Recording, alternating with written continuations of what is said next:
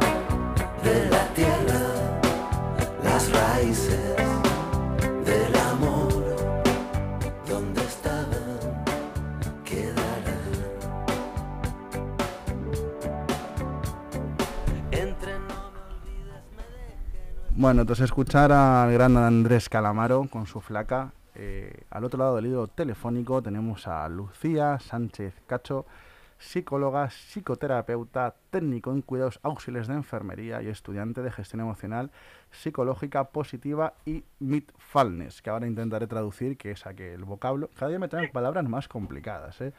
Cabe destacar que es experta en casos de ansiedad y depresión entre otros temas importantes dentro de los problemas que tenemos aquí arriba en el Coco. Muy buenos días, Lucía.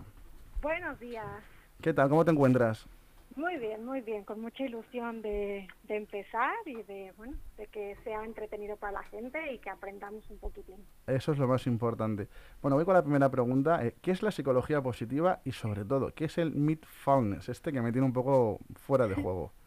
bueno, pues la, psicóloga, la psicología positiva en sí este, podemos decir, ¿no? Fue definida hace muchos años por Seligman, de hecho en el 1999, que ahorita lo vemos como algo que ahorita se está hablando mucho de ello, pero realmente ya tiene muchos años, ¿no? Desde 1999 ya se hablaba, ¿no? Del hecho del estudio científico de experiencias positivas, ¿no? Del hecho de cómo los seres humanos lo que nos sucede lo podemos experimentar ya sea de una manera positiva, de una manera negativa, y cómo realmente sí podemos influir y sí podemos trabajar con esa situación de poder mm, experimentarlo de una manera positiva todos aquellos sucesos y que realmente lleguemos a poder, gracias a eso, tener una mejor calidad de vida. El mindfulness, ¿vale? Esto es algo que muchísima gente se oye muchísimo, está muy de moda, ahora sí que en este momento sí está muy de moda. Y pues realmente el mindfulness nos deja como muy claro que es la atención plena. Tenemos mucho la idea de que mindfulness es como mucho de, bueno, este, que podamos tener la mente vacía, ¿no? Y aparte esto es algo que últimamente se ha vendido mucho, que es la fama de poder tener la mente sin nada en la cabeza, ¿no? Y realmente esto es imposible. Los seres humanos siempre tenemos algo en la cabeza. O sea, es parte de nuestra vida. De hecho, cuando dormimos, seguimos teniendo la cabeza activa, ¿no? Es como funciona nuestro cerebro. Entonces, realmente es el hecho de que podamos tener una conciencia más plena de lo que sentimos, de cómo lo sentimos, de cómo lo experimentamos, de lo que realmente está en nuestra cabeza y cómo responder de manera asertiva y de una manera que realmente nos sirva para nuestra vida. Durante esta situación actual que, estamos viviendo, ¿no? Eh, los casos de ansiedad y depresión, ¿has notado que están en aumento? Pues no solamente es que notamos, ¿no? sino que realmente las cifras nos lo dejan muy en claro. De hecho, España en este momento, junto con Portugal, se consideran los dos países de la Unión Europea donde más donde la gente más consume sedantes, ansiolíticos. Entonces realmente nos deja muy en claro que algo está sucediendo, ¿no? Y efectivamente, pues sí, nos, sí hemos llegado a un punto donde la ansiedad y la depresión, pues sí es algo con lo que convivimos continuamente, es algo con lo que pues realmente ya nos hemos hecho hasta, pues parte de ello lo vemos hasta normal. De hecho, en muchos momentos la gente llega a confundir la parte de, pues es que me siento triste con depresión, ¿no? A veces no sabemos en qué lugar nos encontramos, ¿no? Y realmente hay mucha gente que está ya sumida en un, en un proceso de depresión que ya lleva años realmente con ello y que pues la pandemia vino a explotar. Esto no significa que antes no lo había, sino que realmente la pandemia generó más crisis, ¿no? Queramos o no, pues si antes había mucha gente con una seguridad económica, hay mucha gente que esa seguridad la perdió.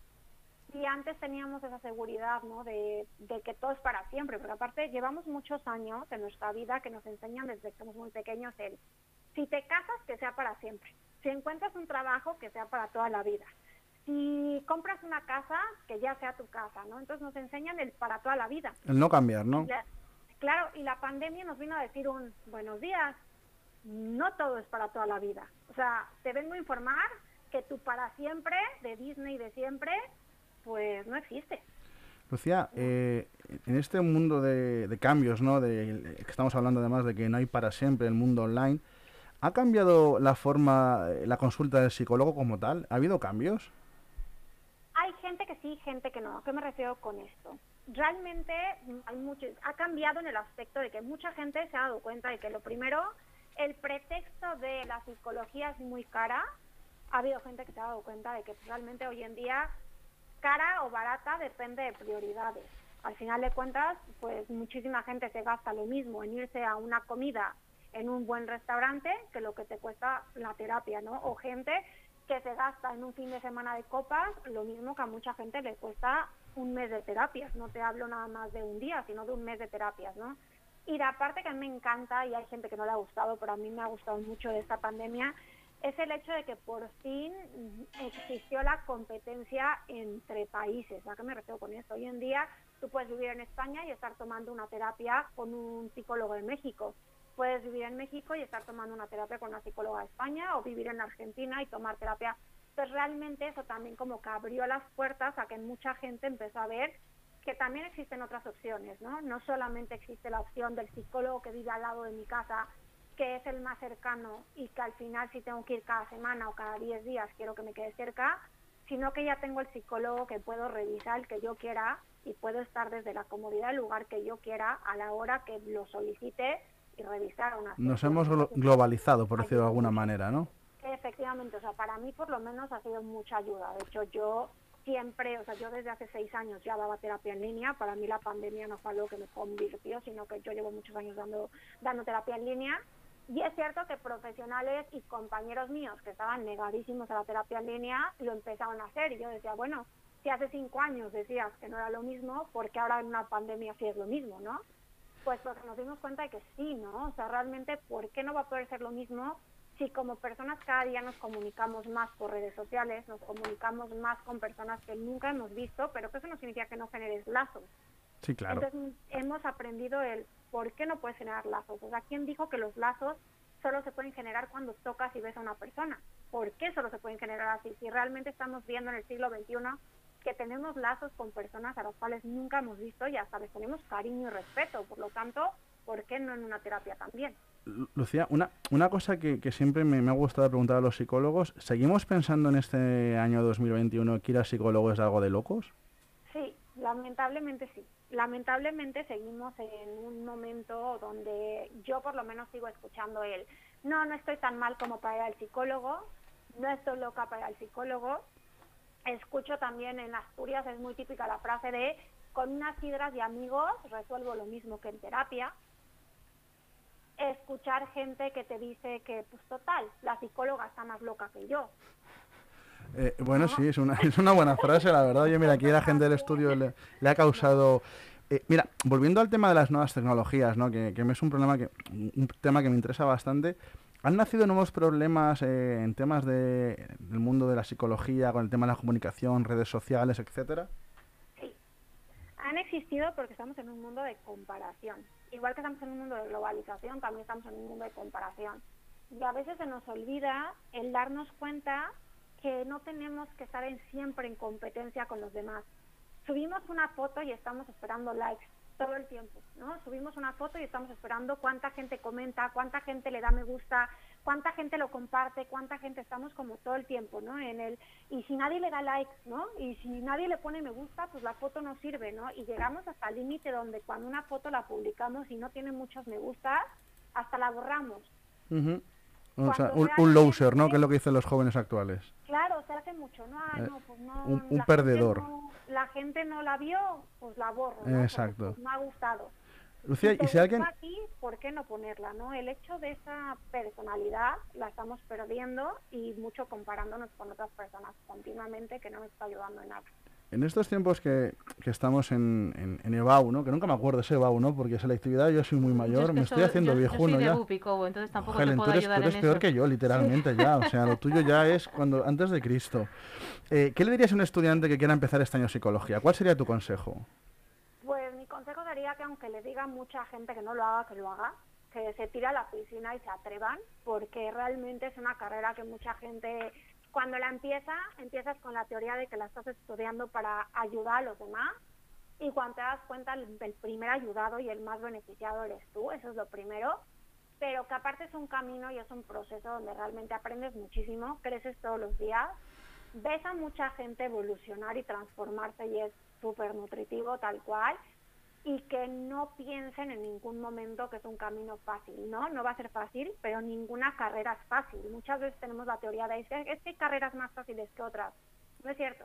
Todas las carreras, si te involucras en ellas de verdad, valen la pena y todas son difíciles, porque en todas hay que estudiar mucho y en todas hay que todo el tiempo estar aprendiendo nuevas cosas, ¿no? La psicología tiene la cosa de que hoy está de moda mindfulness, y en 20 años estará de moda otra cosa no sé ni qué ¿no? es vamos a ir no hace pues sí hace 40 años todos los niños tenían trastorno de hiperactividad todos los niños eran hiperactivos y tenían déficit de atención mm, 20 años después pues las cosas han cambiado y tenemos un problema de depresión en muchísima gente uh -huh. no al final iremos transformando, ¿no? Hoy en día pues ya se habla de, cri de crianza positiva, ¿no?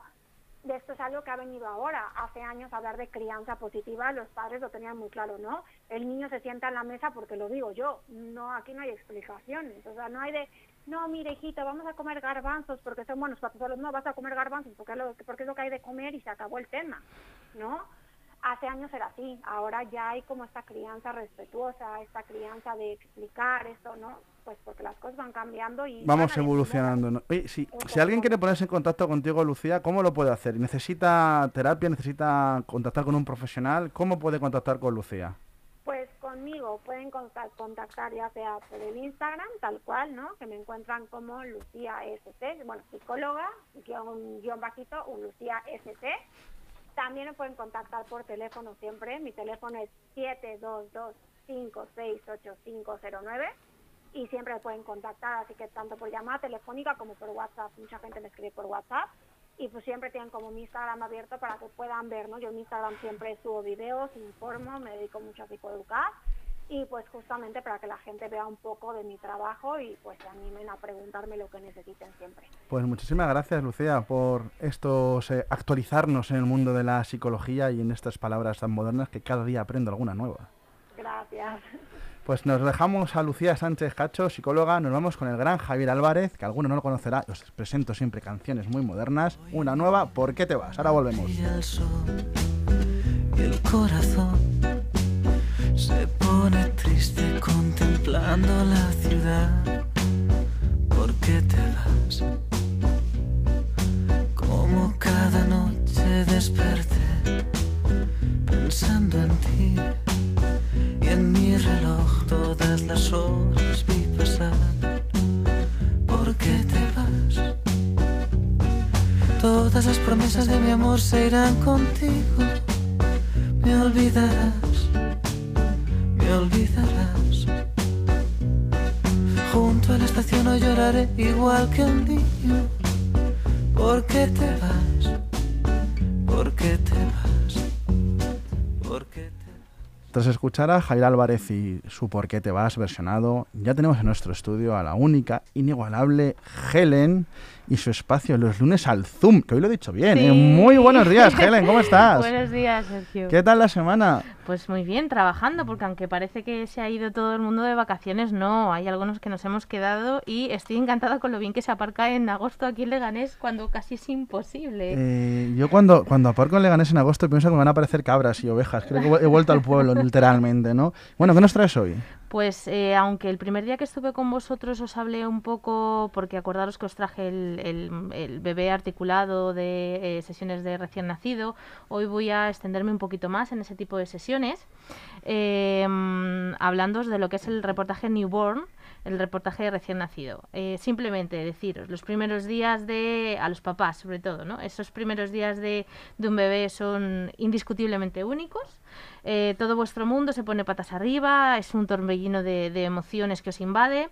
Tenéis en vuestros brazos a esa personita que ha estado gestando la mamá durante tanto tiempo y que de verdad que os gustaría que el tiempo se detuviera.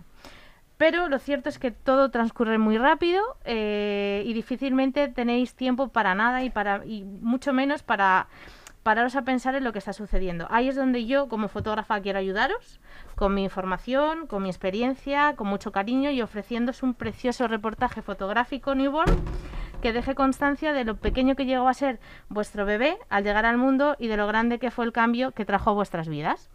Cuando llegue el día de la sesión, solo tendréis que preocuparos por dejaros llevar, relajaros y disfrutar del espectáculo, eh, mientras que yo, eh, como fotógrafa, me encargo, de, me encargo del resto. ¿Cuándo se hace la sesión? Pues esta sesión está dirigida a bebés recién nacidos de hasta 14-15 días de vida.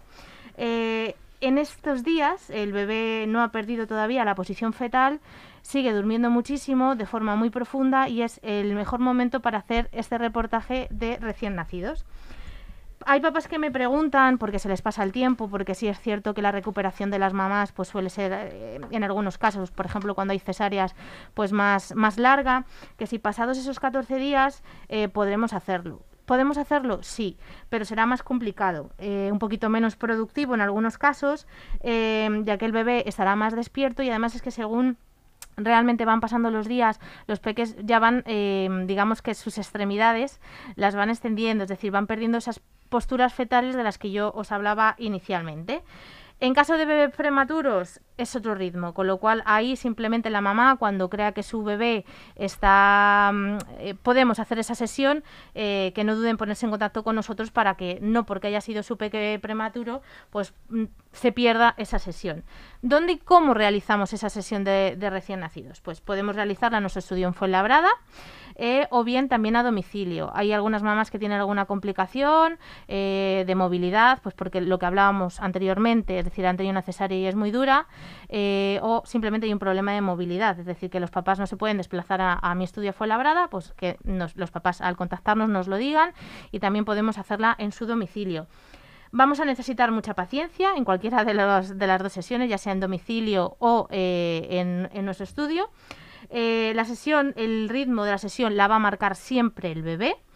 Y, eh, pero vamos a darle tiempo y, su espacio para todo. Es decir, un reportaje de recién nacido, un reportaje newborn, eh, suele durar entre una y tres horas. No significa que porque estemos tres horas vayamos a tener mejores fotos. Simplemente hay, bebés que llegan y tienen un sueño muy profundo o como me dicen los papás, Helen, nos ha dado una noche que no sé qué sesión te va a dar a ti. Eh, pues a mí perfecta, porque como no ha dormido en toda la noche, eh, durante la mañana va a estar profundamente dormido y me va a dejar trabajar de seguido.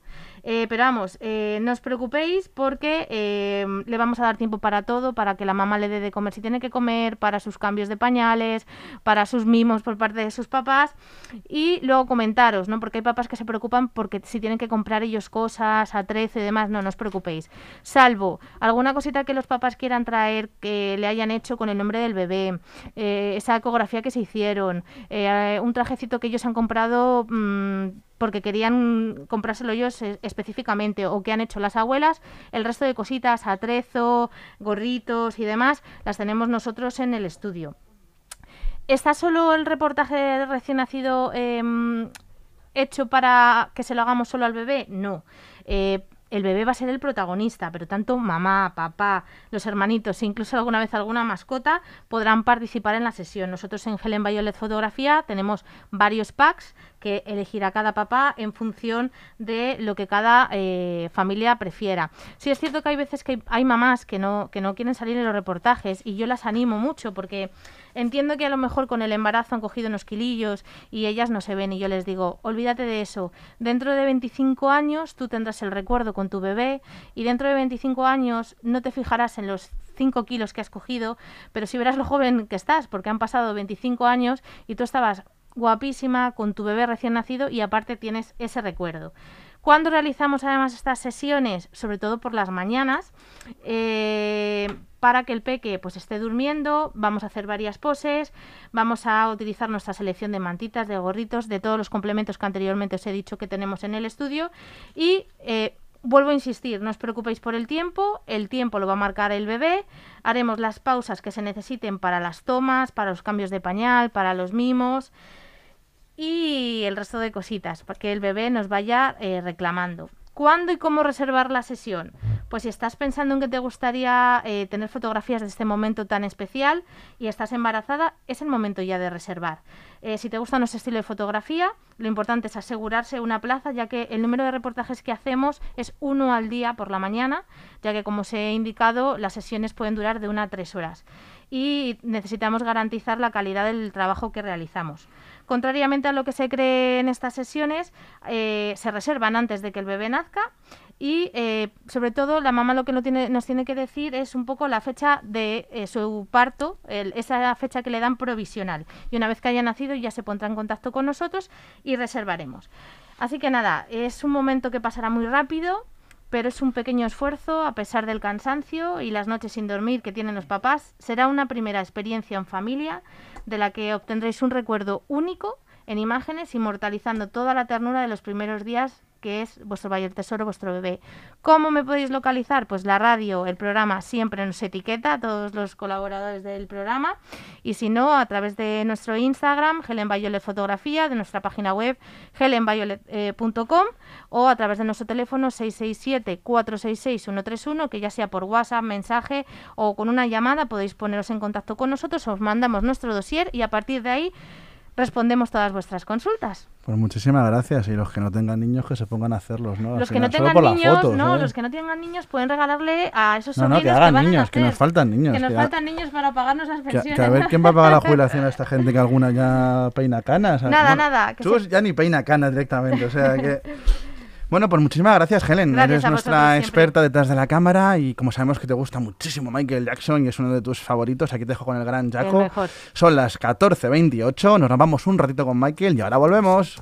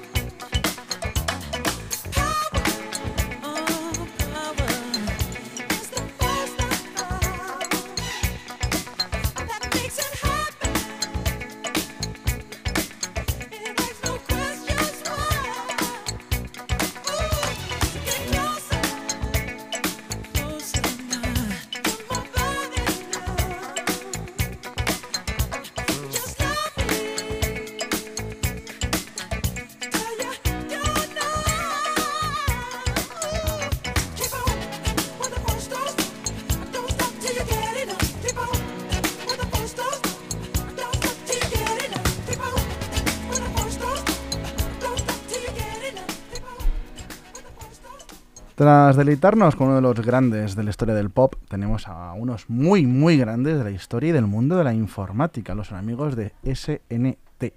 Aquí en nuestro estudio tenemos a Leonardo López. Muy buenos días, Leonardo, que está un poco pachucho de la garganta. Y tenemos a José Luis Llorente. Muy buenos días. ¿Qué tal, José Luis? ¿Qué tal, chicos? ¿Estáis? Bueno, esto es como vuestra casa ya. ya la conocéis un poquito, ¿no?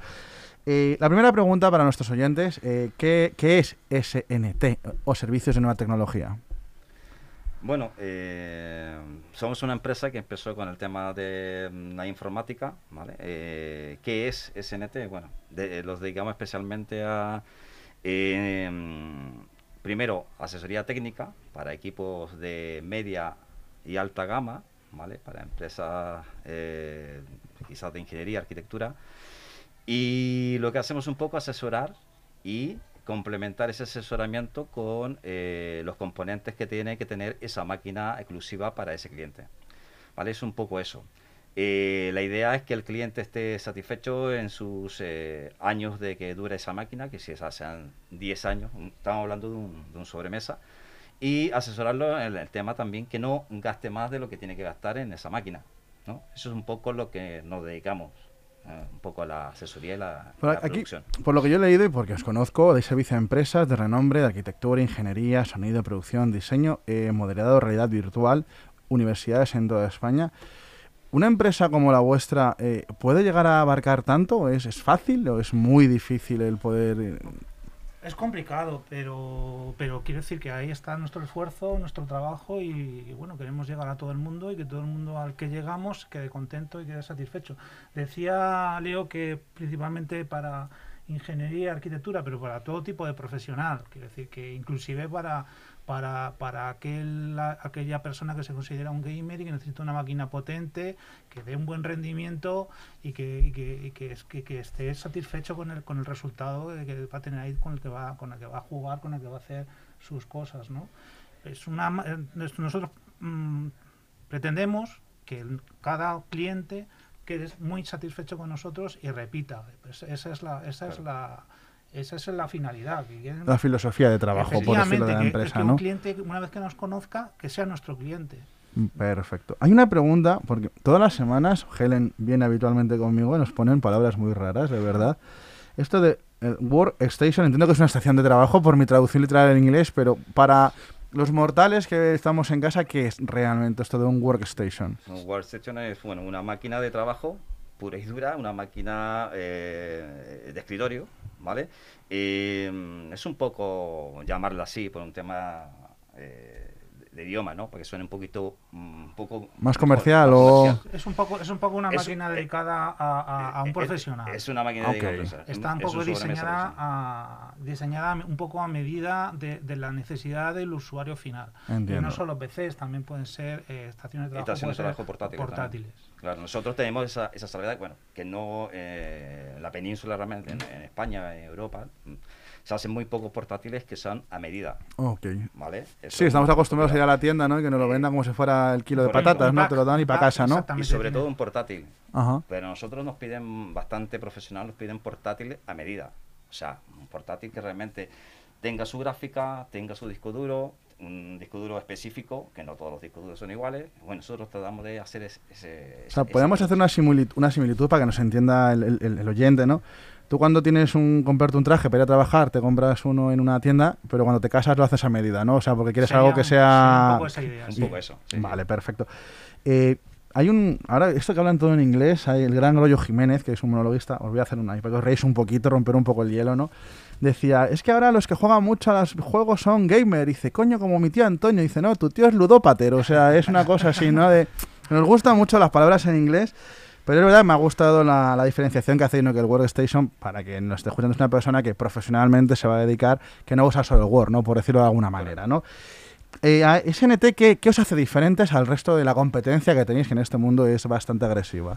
Bueno, es un poco lo que, lo, que, te, lo que te decía antes, es un poquito la, el, ir a, la necesidad del, usuario final, eh, a moldar dentro de nuestras posibilidades y de las posibilidades tecnológicas, eh, a confeccionar una máquina o una serie de máquinas o una solución acorde con, la, con, lo que nos están solicitando, lo que está necesitando el cliente. con eso se consigue tener una máquina que, que esté las máximas prestaciones y el coste no sea no, no esté sobredimensionado. Quiero decir, tú llegas y te compras una máquina súper gorda que te va a funcionar, pero a lo mejor no necesitas eso y estás pagando algo que no vas a, que no vas a Sí, aprovechar. que tienes un punto dulce muy elevado que a lo mejor realmente nunca lo vas a llegar a cubrir porque no es tus necesidades, no es una asesoría realmente, ¿no? Eh, en España, ¿la empresa media le da valor al equipo? ¿Realmente le importa el equipo informático que tenga? ¿Invierte en esos equipos? Eh, cada vez más, yo entiendo que cada vez más y es un poco a donde a donde queremos ir a llegar y a donde queremos llegar que nos a que nos conozcan, ¿no? A ese tipo de Yo, eh, Sergio, perdona que te No, interrumpa. habla usted, yo, claro, yo puedo hablar por mí. Yo que soy fotógrafa, eh, siempre cojo el ordenador que sea más potente porque a mí, me- yo trabajo con fotografías en alta calidad y a mí es que un ordenador que sea el más barato del mercado eh, se me queda bloqueado a nada que voy pasando las fotografías, por ejemplo. Entonces, en ese sentido, yo siempre compro el más caro, que sé que luego voy a tener que, que, que estar pagándolo durante mucho tiempo, pero es que es, es que es lo mejor. Hay que ver, hay que ver también que el más caro no siempre es el No, que- pero el claro, que- en el momento que tú quieres una medida, como estáis diciendo Claro. vosotros, que tiene que ser a medida de, de la empresa realmente que, que- que os lo está pidiendo, yo necesito que tenga el mejor procesador, que las imágenes sean las mejores. Entonces, cuando yo voy a la tienda a comprarlo, le digo, vale, si yo sé que tú tienes este, que es como los coches, que es el de base, ¿no? El, el- el que está, pero yo necesito que tenga esto, que tenga esto, que tenga esto y que tenga Sí, esto. Pero es importante eh, la buena asesoría. Claro, porque tú, por ejemplo, depende de las aplicaciones que puedas utilizar para tu trabajo. Hay aplicaciones que, que- que priman mucho la potencia bruta, que sería un procesador muy grande, y hay otras aplicaciones que no, que funcionan eh, porque están diseñadas de aquella manera que lo que prima es la velocidad de- del procesador, no la potencia. Entonces, a lo mejor puedes tener un- un- una máquina que tiene tropecientos mil núcleos, que bueno, que no son serios, que a lo mejor no los vas ni a y lo mejor necesitar. no vas a necesitar, y a lo mejor tú lo que necesitas es que los, los primeros pr- núcleos de tu, de tu máquina sean muy rápidos para tu aplicación. Y, y a lo mejor sí, con la otra vas a funcionar, pero estás pagando un sobrecoste que no, que no te vas a ningún lado. Y luego necesitas tu gráfica, necesitas tu memoria, tu disco que sea de esta manera y que no sea de aquella otra para que sea lo suficientemente rápido, o necesitas capacidad, o a lo mejor necesitas un, un disco muy rápido para el sistema operativo de la aplicación y luego un disco no tiene por ser Es rápido. que la sabiduría de esta gente es Es increíble. ¿eh? brutal. Yo, yo, yo me metí en este mundo y, y cada, y me arrepiento cada día más. ¿eh? La verdad que yo le gusto estar con la filosofía, que era pensar tontas y ya está. Sí, lo que pasa es que ellos tienen que estar al día continuamente, porque... Mm, Es un poco, es un poco, es un poco, es un poco, es un es poco- Es un poco agobiante. Además, cada vez es algo nuevo. Hay una pregunta que estamos hablando de esto de las novedades, ¿no? De, de estas cosas que pasan. Lo he escuchado mucho, ¿eh? Yo acabo de terminar un curso de profesional de gestión de bases de datos que he descubierto que no sabía hacer ni Excel, o sea, he descubierto que no tenía idea de nada eh, y creo que todavía no sé mucho, pero algo, algo, algo voy pillando. La famosa crisis de las tarjetas gráficas. ¿Esto qué es? Bueno, no ha sido solamente de las tarjetas gráficas, lo que pasa que a nosotros principalmente nos ha, nos ha, nos ha Afectado, entiendo. en la tarjeta gráfica, pero tú has oído en la fabricación de los coches aquí eh, que no que no salen coches porque porque no hay chips para las para los las- los ordenadores de a bordo de, de un equipo. Son generalmente el principal fabricante suele ser Samsung de, de casi todos esos chips. Y, lo, y se han juntado una serie de, Sí. de- de- de circunstancias. Pues, por ejemplo, efectivamente, eh, eh, un problema de, de fabricación. de fabricación. de fabricación, luego una- un problema de demanda, porque ha habido mucho tema con, la- con el tema de la- ha habido un boom con la criptomoneda y demás. Y, Ahí y está, ha, ahí ha habido está un poco el, el, el kit de la el cuestión. kit del tema, porque el, en, en sí lo que pasó con, con la criptomoneda fue que, eh, bueno, hubo el boom de la criptomoneda y ¿qué pasó? Justamente salieron estas tarjetas gráficas que tenían la posibilidad De gestionar como- temas de criptomoneda. Correcto, Ok. de hacer eh, algoritmo, el algoritmo que, Sí, le sí, sí, la sí, sí, criptomoneda sí, sí, para que tú puedas ser parte eh, Sí. diseminado, ¿no? utilizan Ok. la capacidad de cálculo de Entonces, las gráficas. Ese boom lo aprovecharon cuando empezaron a salir las tarjetas gráficas y ya sabiendo que se podía hacer algoritmo con esas tarjetas gráficas, pues aprovecharon, eh, se puede decir, los más pudientes en comprar esas tarjetas gráficas. ¿Qué pasó? ¿Qué pasó con esas tarjetas gráficas? Que eh, salieron todas las tarjetas nuevas, la, estamos hablando de la serie 3000, salieron todas las, eh, las De tarjetas Nvi- nuevas. del fabricante Nvidia, De- pero también con eh, AMD. ¿Y qué pasó? Pues se agotaron. Se agotaron. ¿Y qué pasó con la media empresa un poco? Cuando ya te pedían ese equipo, una tarjeta que te puede costar una 3090, una tarjeta para, no sé, para streaming o una tarjeta para gamer o lo que sea, o para render, que te puede costar, puede ser 1200 euros, una tarjeta, una de más alta gama, ¿no? Una 3090, una 3090 al principio podría estar alrededor de los 1400 euros. una Llegó a cosa así. estar a 3000 euros. O sea, que hemos pasado los tulipanes de los holandeses a las tarjetas gráficas. Pero yo creo que la pandemia ha tenido también mucho que ver, porque yo que este año he hecho un tercer fotomatón, eh, a la hora de comprar los mismos componentes que yo compré el año anterior para hacer el segundo, había algunos que no había y había eh, otros eh, que se habían duplicado su precio por el hecho de no haber stock, como puedan ser Sí, sí, sí, webcam. no, sí. Es, es- Lo que pasa es, es que un, el, es un eh, la tarjeta gráfica es como la, eh, la prioridad en un equipo de altas prestaciones. ¿No? Entonces, claro, a nosotros nos afectó tanto, tanto eso que, claro, eh, gracias también que eh, tuvimos, ah, leyendo y todo eso, tuvimos la capacidad de hacernos con algunas tarjetas gráficas que Hicimos un pequeño stock. un pequeño stock. Entiendo, entiendo. A ver, la, la pregunta importante de- del día, que es la que os va a costar contestar, ¿cómo podemos contactar con vosotros? Yo soy un gamer, o tengo una pequeña empresa, o soy como Helen y me encanta hacer fotos a bebés, que yo no sé dónde saca la paciencia. ¿Cómo podemos eh, saber, contestar, llegar a vosotros? Pues es muy sencillo. Tenemos una página web eh, eh, que es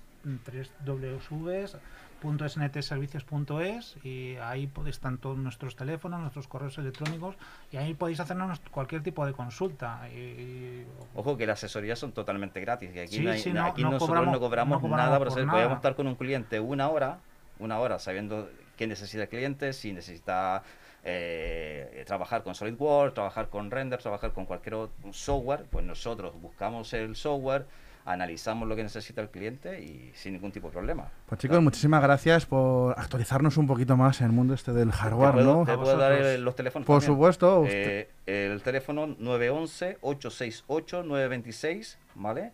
O el correo información arroba sntservicios.es. Perfecto, y así nada más en nuestro Instagram tendrán también vuestros enlaces para que os puedan ver, no hay sí. ningún problema.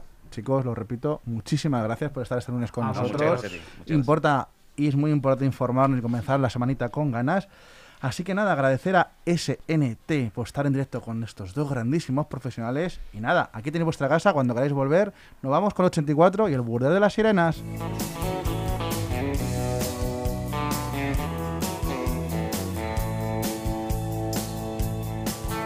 el burdel de las sirenas entra todo aquel que lo pueda pagar. Se necesitan dos billetes de 100 y algo de soledad. Yo tengo un dólar y un contrato prematrimonial. Pero contrato a las sirenas que no puedo tocar. En el burdel de las sirenas suena música de los problemas. Pero esta vez el hombre del piano se llamaba Ray. Marilyn Monroe es un ángel en la escena. Mientras la mira de reojo Johnny Cash. Cuando me invaden los problemas, cuando me quiero acostar, siempre me queda el consuelo de volver allá a nadar en el burdel de las sirenas, en la pecera de los peces que como yo ahogan sus penas.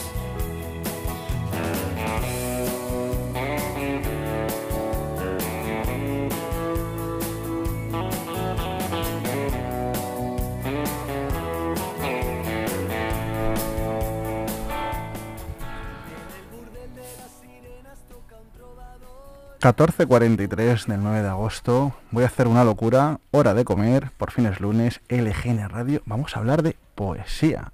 Tenemos detrás del hilo musical a un licenciado en Filología Hispánica que se ha desempeñado como escritor, gestor cultural, ha sido becado por la Fundación Antonio Gala, ha trabajado como coordinador de la Fundación Centro de Poesía José Hierro, ha sido coordinador de la promoción cultural del Instituto Municipal de Arte y Cultura del Ayuntamiento de Puebla, México, el señor Gonzalo Escarpa representa en sus poemas recitales performativos e imparte el laboratorio de creación poética de forma continuada desde hace más de 13 años. Ha fundado tres espacios culturales independientes en España y uno en México. Ha publicado antología de Todo es poesía menos la poesía, los poemarios Fatiga Ma- Materiales y un sinfín de libros. Muy buenos días, Gonzalo. Muy buenos días, ¿cómo estáis? Pues yo encantado porque me encanta eh, hablar de poesía. Qué bien, pues a mí más, así que prepárate. bueno, ante todo es un honor tenerte en mi programa eh, porque hoy en día, eh, Gonzalo, ¿está viva la poesía? ¡Viva! Hombre, por supuesto, está viva y coleando. Mm, fíjate, la poesía nace con la palabra casi, con, con el canto, con lo cual estaba escuchando yo la canción que estabas poniendo antes y estamos rodeados absolutamente de poesía, ¿no? Por todas partes, ahora en el trap, antes en el hip hop, antes con una lira y una guitarra. Eh, esto no hay manera. Mira, los poetas somos muy recalcitrantes, muy, muy, muy insistentes. Entonces nos gusta no solo vivir, sino que se nos oiga vivir. Gonzalo, ¿cómo se llega a ser poeta en esta España del siglo XXI? pues de casualidad, yo creo, como casi todo. En mi caso, gracias a unos padres que me pusieron cerca libros, que son como la dinamita que hace que todo explosione, y luego pues disfrutando del lenguaje, yo creo. Simplemente es como hay quien disfruta de la comida y de la gastronomía, yo disfruto de la gastronomía lingüística. Estudié filología hispánica por eso, y desde entonces no se me ha quitado ese veneno de ir paladeando sílabas, juntando palabras en oraciones y disfrutando del ritmo y de la armonía, que de eso se trata. Qué bonito. ¿Qué te iba a comentar? Eh, estamos ahora post pandemia, eh, año 2021, hemos comenzado un nuevo siglo, hace un ratito ya. ¿Quién destacarías en, en este país ahora mismo dentro de, la poesía? Bueno, pues muchos, eh, muchas cosas. Por primero, la colonización absoluta de las redes, como la poesía domina las redes sociales, internet, los blogs, Luego ha ido creciendo el apoyo institucional y del público, con lo cual eh, estamos rodeados de festivales, de colectivos, de eh, fanzines. Entonces, eh, cuando empezó el siglo se hablaba del siglo de las individualidades. mi querido Ignacio Elguero hizo una antología al respecto. Y yo creo que eso se exacerba poco a poco. Cada vez hay más estilos de escritura, más liberaciones, y más formas de entender el hecho poético, entre, entre otras, pues la, la fusión de la poesía con el teatro, ¿no? La poesía escénica, que es donde yo me siento más cómodo, que tiene que ver con decir el poema exactamente igual que en el siglo I, pero utilizando herramientas actuales para conseguir que el poema llegue a, a su interlocutor. En el fondo estamos expresándonos, estamos contando uh, lo que vemos, ¿no? Y dándole vueltas a esa relación que tenemos con todo lo demás que no somos nosotros mismos. Eso nos lleva a hablar, eso nos lleva a buscarnos, a comunicarnos, a ir a museos, nos lleva a construir entre todos eso que se llama cultura. Entonces yo creo que, que va de eso, va de compartir. Escribir poesía es una forma de, darle vueltas a eso que compartimos todos, que es el lenguaje. Gonzalo, te hace una pregunta difícil, doble, ¿vale? Va a ser, yo siempre la, suelo hacer a muchas personas, pero creo que en la poesía es más complicada. Primero, si primero, en España se puede comer ya no de poesía, de escribir. Y segundo, si tenemos algún oyente que quiera dar el paso a dedicarse ya a escribir y aún más poesía, ¿qué consejo le darías? Pues mira, eh, se lleva muchos años diciendo que la poesía no se puede comer, pero sí se puede merendar. Y es verdad. Ah, yo no vivo exactamente de la poesía, vivo de dar talleres, conferencias, de hablar de estas cuestiones, de darle vueltas a este tema. Y, bueno, sí, sí es una salida importante. Cuando yo estudié filología, a mis padres me les pareció bien, pero estaban un poquito preocupados con eh, el mundo este de las salidas profesionales. Yo creo que con mi generación, tengo 44, terminó eso de estudiar una cosa y dedicarse a esa cosa. Ahora, no sé, yo he trabajado de corrector ortotipográfico, de asesor en cuestiones de gestión cultural. Uh, los alrededores de la literatura, del arte y de la cultura, pues siempre hay salidas, ¿no? Entonces, lo más importante, pues como en todo, me imagino, formarse a cualquier que quiera, cualquier persona que quiera estudiar, o sea, que quiera dedicarse a la poesía, pues que estudie, que lea, que escriba y que busque, por fortuna cada vez hay más escuelas, más talleres, más laboratorios donde se puede eh, empezar a seguir un camino que va a durar mucho tiempo porque esto, esto del arte pues tarda, tarda en consolidarse.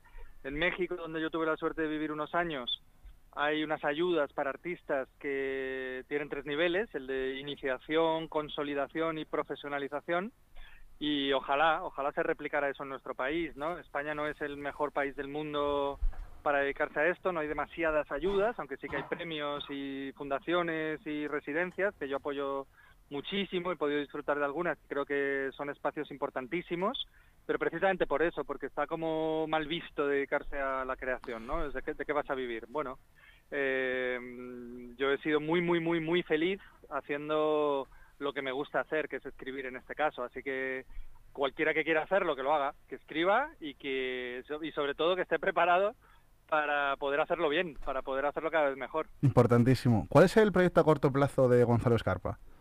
Pues mira, ahora estamos presentando un libro muy bonito que se llama La Casa del Poeta, con Trampa Ediciones, una editorial de Barcelona que dirigen John Botas y Tita Vegasatí, que le recomiendo a todo el mundo porque hemos juntado, nos dio por juntar a 111 poetas de toda España, ni más ni menos, una antología gigantesca que habla sobre las casas de los autores, ¿no? Ahora que hemos pasado esta pandemia y que se ha resignificado absolutamente nuestro espacio de vida y de creación, pues hay 111 poetas maravillosos, tres nos han dejado durante el proceso de edición, por desgracia, Joan Margarit, Caballero Bonal y Francisco Brines, pero estamos hablando de poetas de mm, absoluta altura. Y luego, pues mira, agosto te hablo ahora desde Galicia, estoy en Otero del Rey disfrutando de un río maravilloso, pero en septiembre empieza el curso, con lo cual en la piscifactoría, que es mi espacio donde suelo trabajar normalmente, eh, lanzamos un montón de cursos y ahora mismo estamos también con la tercera edición del Máster de Creación Poética, que es el primero que, ha habido en Madrid, con más de 30 profesores de todo el mundo, dando durante todo un año una formación pues eh, muy muy completa. Así que ya te digo de momento estoy huyendo del trabajo para en septiembre empezar a tope. Eso está muy bien. Gonzalo nos quedamos sin tiempo agradecerte tu tiempo agradecerte hablar de poesía, mandarte un muy fuerte abrazo y, no me quedan más palabras que que sigas con adelante porque soy un enamorado de, lo que haces. Muchísimas gracias a vosotros y, sin, este tipo de altavoces pues la gente no se daría cuenta de que estamos completamente rodeados de poetas y de poesía. Así que tened cuidado que en cualquier momento te puede, se te puede contagiar. Algo, algo se me ha contagiado ya. Muchísimas gracias, Gonzalo. Venga, a ti, chao, chao. Tras escuchar al poeta Gonzalo Escarpa, nos vamos a escuchar un buen temita. Os dejo con Manu Chao y me llaman calle.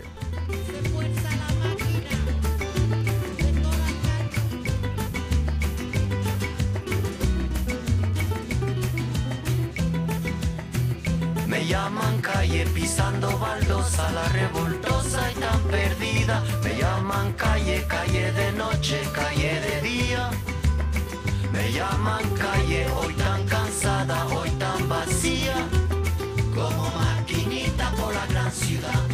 llaman calle, me subo a tu coche, me llaman calle de alegría, calle dolida, calle cansada de tanto amar. Voy calle abajo, voy calle arriba, no me rebajo ni por la vida, 14.53 del 9 de agosto, estamos aquí en LGN Radio, soy Sergio Zúñiga, sigo con todo mi equipo en riguroso directo. Gonzalo me echará la bronca porque la radio dice que está mal, pero queda muy periodístico. Vamos a seguir en el mundo del arte, vamos a pasar al, mundo de la, de la poesía, vamos a pasar al mundo del teatro y el cine.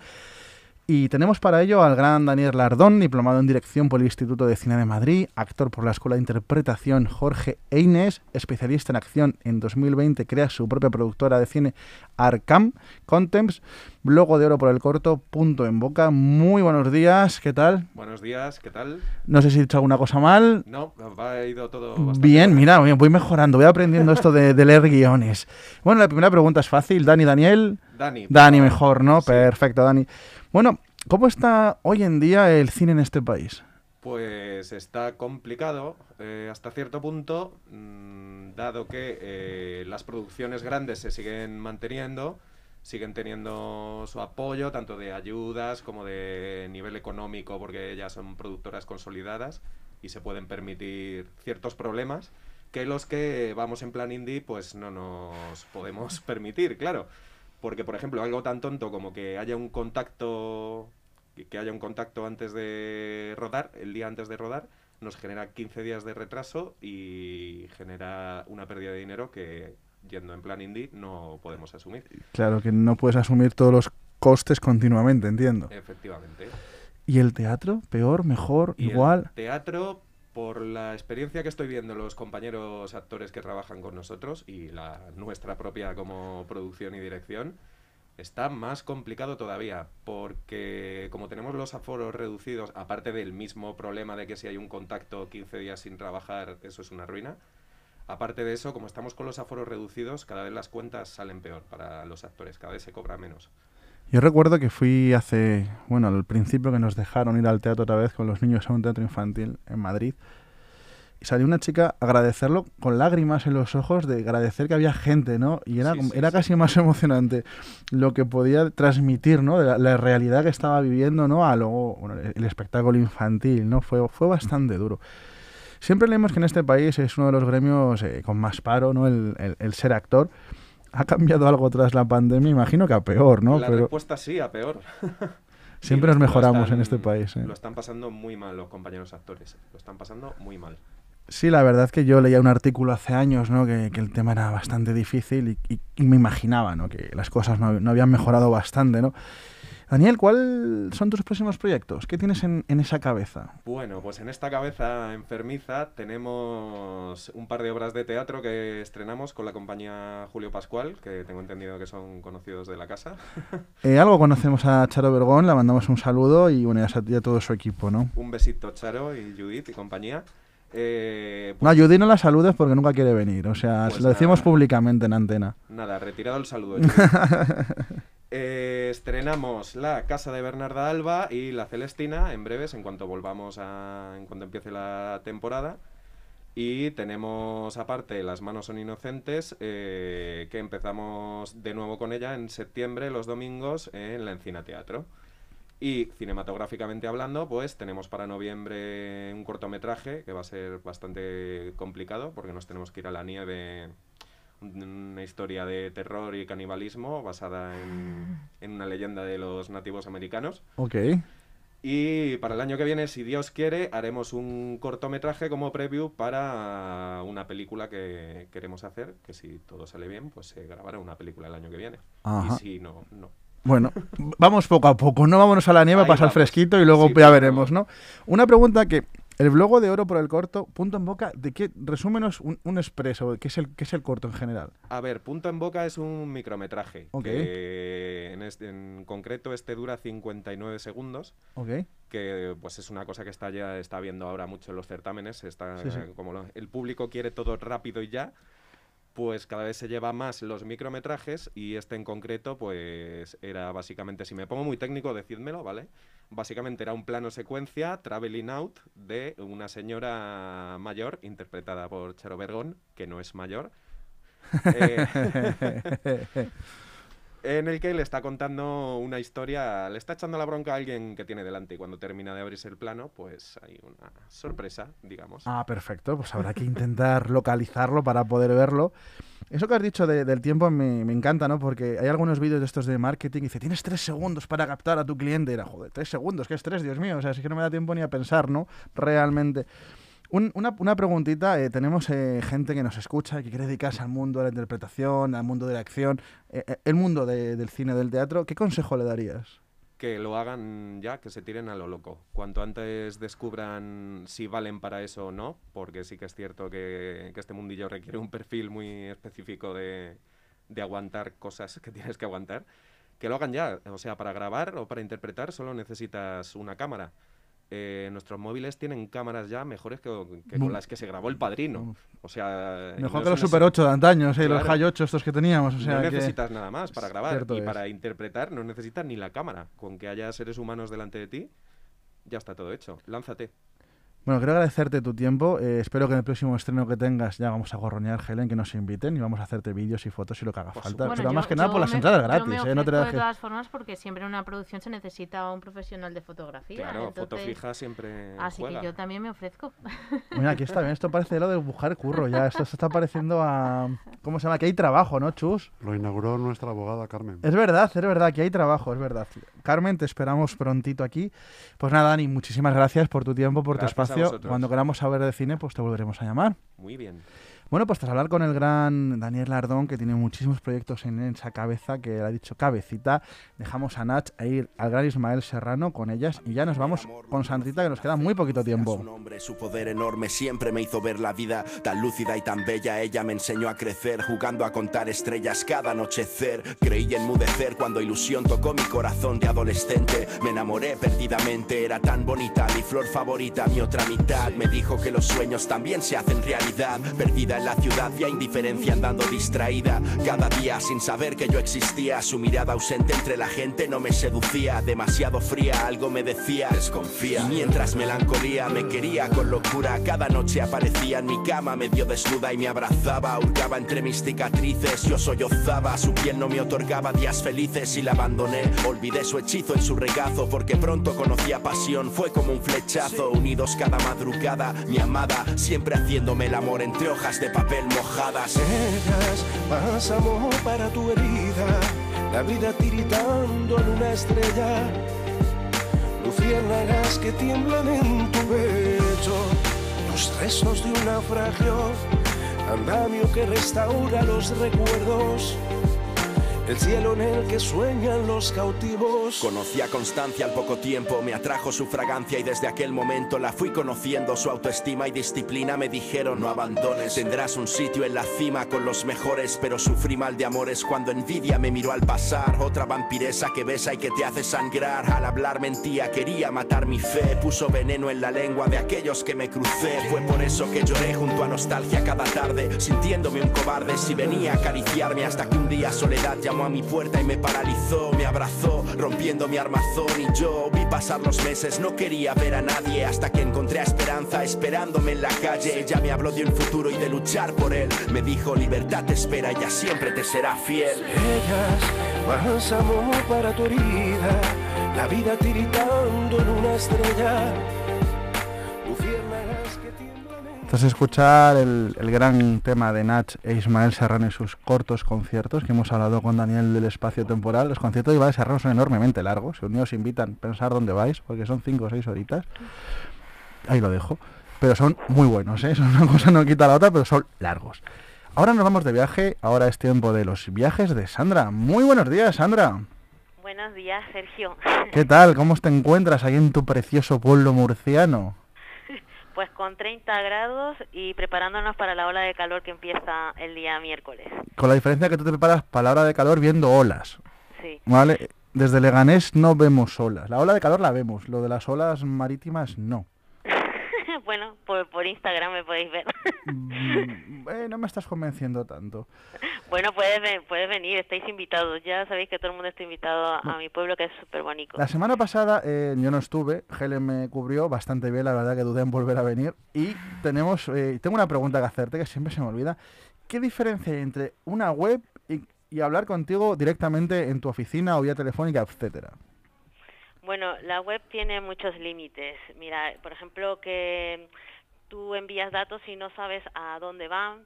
A veces pagas en una web que crees que es segura, pero no todo el mundo sabe diferenciar una conexión segura con una web que puede ser copiada por piratas. Y a la hora de reclamar, también eh, tienes que llamar a un teléfono de pago o escribir, porque cada empresa funciona de alguna manera, ¿no?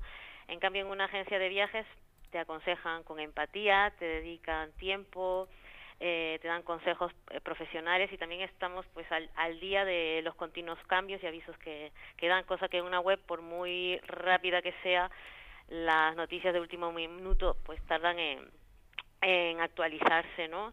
Eh, cuando hay problemas, por ejemplo, hay una persona que está al otro lado del teléfono, las web, por ejemplo, cuando hubo el COVID y pilló a novios en Cancún o recién jubilados en el Cairo, los agentes de viajes que estábamos viendo que se nos caía encima a la de Dios, estuvimos ahí al pie del cañón intentando pues traer, repatriar a, a todo, todos nuestros clientes, ¿no? Y, Recuperarlos, ¿no? exacto, sí. Ver, Sandra, tengo, tengo en, en- en- para la siguiente semana te voy a pedir una anécdota, ¿vale? Porque hoy vamos muy justitos de tiempo, así que te dejo con los viajes de Sandra. Venga. Pues nada, esta vez nos vamos de safari a Papúa Occidental de Indonesia. Específicamente a safari en Raja Ampat, que es uno de los mejores sitios de buceo del mundo porque tiene la mayor bio- biodiversidad marina que existe. El circuito que os voy a recomendar es de seis días navegando en, lanchas que son nuevas y están equipadas, que son perfectas para practicar el snorkel.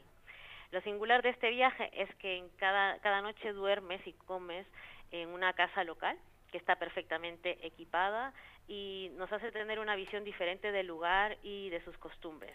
Para, es para clientes que, que le gustan la, los viajes de aventura. Pero si tú no te sientes cómodo de aquella manera, pues puedes alojarte en un resort de lujo, por ejemplo, donde va Bill Gates, que lo reserva todo el hotel para desconectar, o si no, te puedes hospedar en cabañas overwater, que son sobre el agua, que también es... Perdona, una- Sandra, ¿puedo, ¿puedo alquilar todo el hotel para mí si quiero? Bueno, si tienes el- la pasta, sí. Ese, ese es un detalle importante, sí. un pequeño detalle, ¿no? Y bueno, si no quieres tener problemas con el idioma, pues puedes, eh, hay un resort de lujo que los dueños son españoles, entonces ahí el idioma no es ninguna dificultad. Y nada, bueno, como veis, hay un montón de alternativas para hacer este viaje de ensueño que lo recomiendo mucho, es totalmente idílico y, y bueno, hay para todos los gustos. Pues muchísimas gracias, Sandra, por llevarnos otra vez más a soñar con superar las fronteras y descansar un poquito ¿no? de, este, de este estrés que tenemos en la península ibérica. Totalmente. Entonces, bueno, si quieres contactar con Sandra, que te guíe, que te indique, que te ayude, pues puedes ir en arroba viajes barra baja mazamar en Instagram o en el 6, perdón, 968 59 46 30. Sandra, muchísimas gracias. Muchas gracias a ti, un besico. No me queda casi tiempo, no me queda casi nada, así que me despido, ponemos una canción y nos, va- nos tenemos que ir. Así que es hora de irnos de este 9 de agosto. Hemos hablado de psicología, hemos hablado de informática profesional, hemos hablado de poesía, teatro, cine. Helen nos ha hablado de fotos, Sandra de viajes. Así que hoy quiero irme con un pequeño poema y ya os dejo con Malanga de una canción Déjala de Malanga y una canción del gran Gonzalo Escarpa, por su perdón, un poema del gran Gonzalo Escarpa que ya como voy sin tiempo, voy corriendo. Así que poema y nos despedimos. Es admirable la belleza, es algo que ya sabemos que todos, pero es que quiero decirlo y repetirlo a todas horas, es la belleza incomparable. La belleza del círculo, del parque, de la estampa y el cuadrado, esa belleza interminable.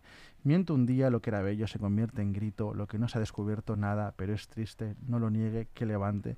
La mano a aquel que no ha llorado hoy a solas y escondido no es verdad, caballero, usted llora cada día, que usted no se da cuenta es otra cosa, es la belleza un animal extraño que habita transparentes madrigueras, la belleza torcida, la belleza, Señor, no se derrumbe. Ahora, Señor, no es el momento, escucha atentamente. Es admirable la belleza, es algo que ya sabemos todos, pero es que tal vez usted no lo ha pensado bien. Quiero decir profundamente, quiero que piense ahora es simple en toda esa belleza inútil desaprovechada que le rodea. Es suya, caballero, es suya, caballero, no lo olvide. Usted haga lo que quiera. Yo de momento lo repito, quiero decirlo y repetirlo a todas horas. Es admirable la belleza, es algo que no puede cambiar en un poema. Muchísimas gracias, soy Sergio Zúñiga, hasta la semana que viene.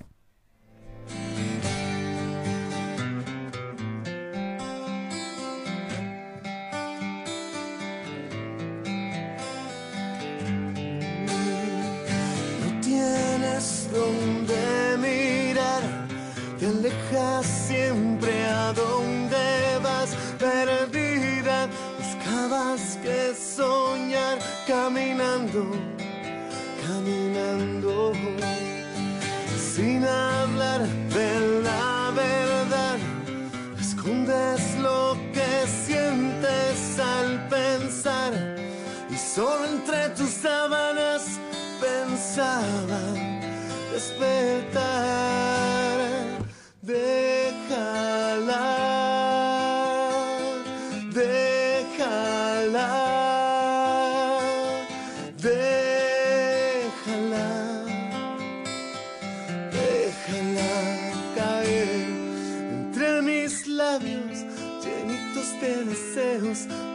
Llevando al fondo todas las cositas que ahora viven en mi pecho. Late, late, late por ti.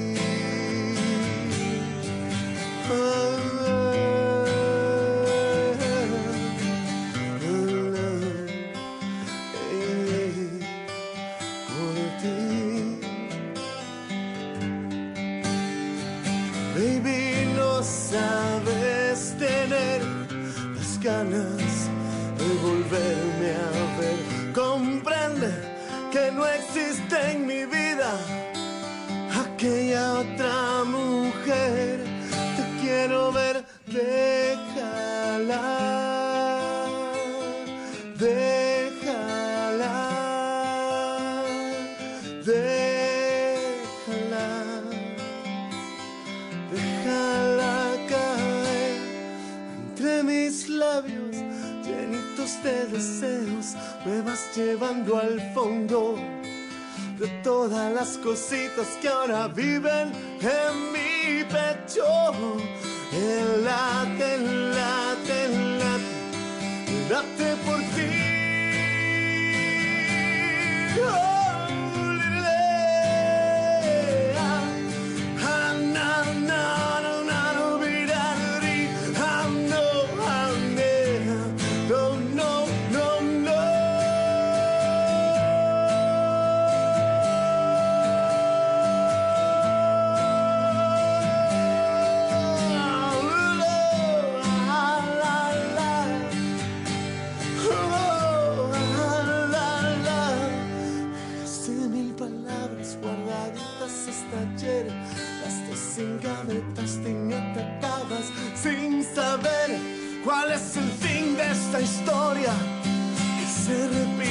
Se repite una y otra vez. Déjala, déjala, déjala, déjala caer entre mis labios llenitos de deseos. Me vas llevando al fondo todas las cositas que ahora viven, viven y laten entre mis labios llenitos de deseos me vas llevando al fondo de todas las cositas que ahora viven en mi pecho. El late, late, late late